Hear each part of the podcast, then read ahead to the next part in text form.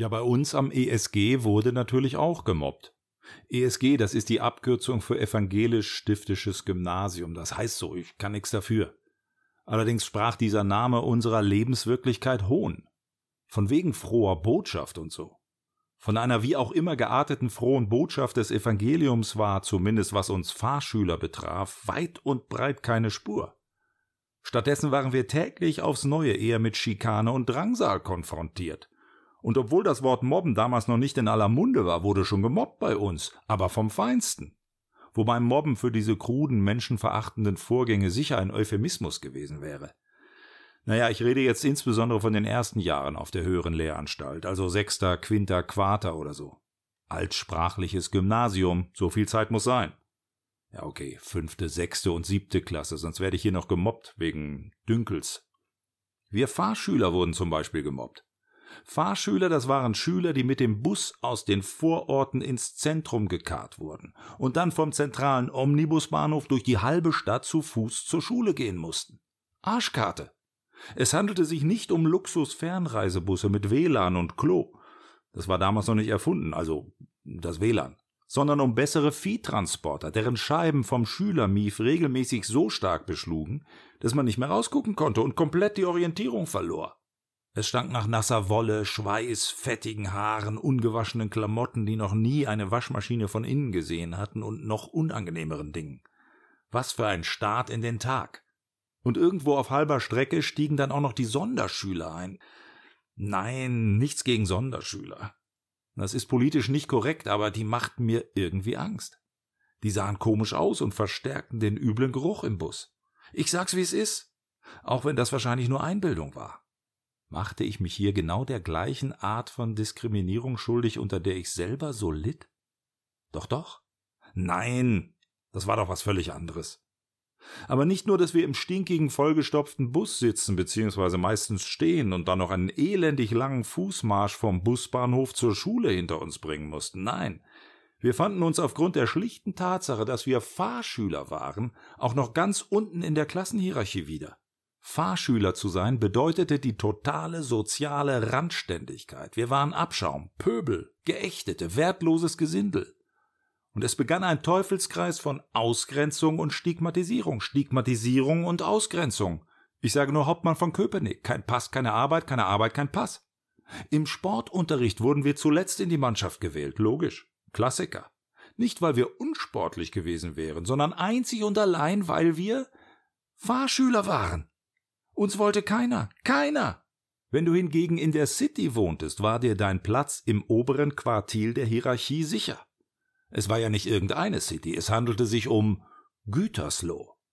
Immerhin die Heimat von Bertelsmann und Miele. Wobei ich mir nach wie vor nicht sicher bin, ob man im Falle Güterslohs überhaupt von City sprechen konnte. Na gut, wir hatten ein City Center. Da hat mein Bruder vom Türsteher mal eins auf die Glocke gekriegt. Also gut, dann halt City. Wir Fahrschüler kamen aus Orten mit klangvollen Namen wie Spexart, Hasewinkel, Isselhorst oder Avenwedde. Ja, nicht gerade Namen von Vororten, deren Klang ausschließlich positiv konnotiert ist, wie Beverly Hills, Highgate oder Versailles. Je näher man an der Schule wohnte, desto höher war der Platz in der Klassenhierarchie.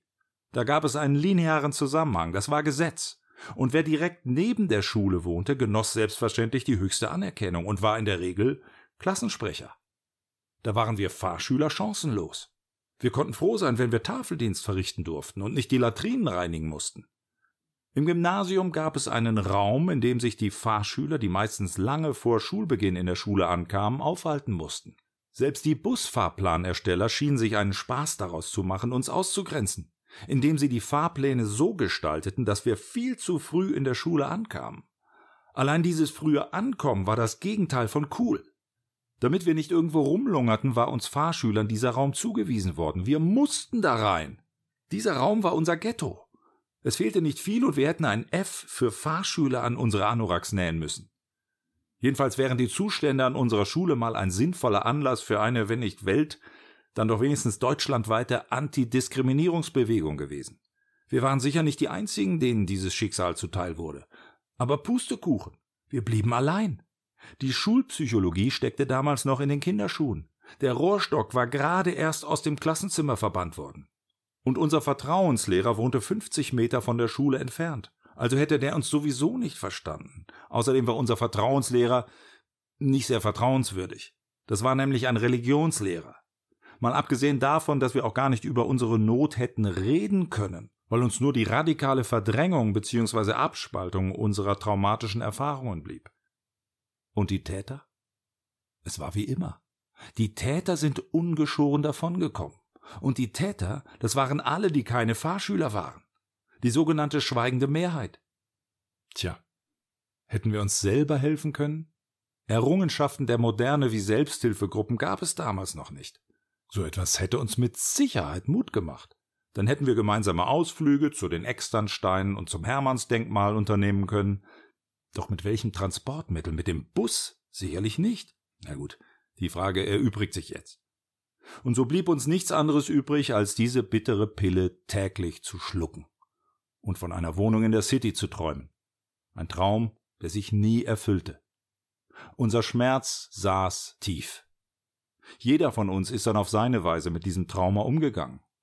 Der Thorsten zum Beispiel hat sich kurz vor dem Abi hinter einen Bus geworfen und sich dabei seine nagelneue Jeansjacke ruiniert. Wir waren erschüttert. Das Teil war schweineteuer. Der Norbert hat die Flucht nach vorne angetreten und ist nach dem Abi um die Welt gereist. Womit? Mit einem VW-Bus. Der hat damals die Konfrontationstherapie erfunden.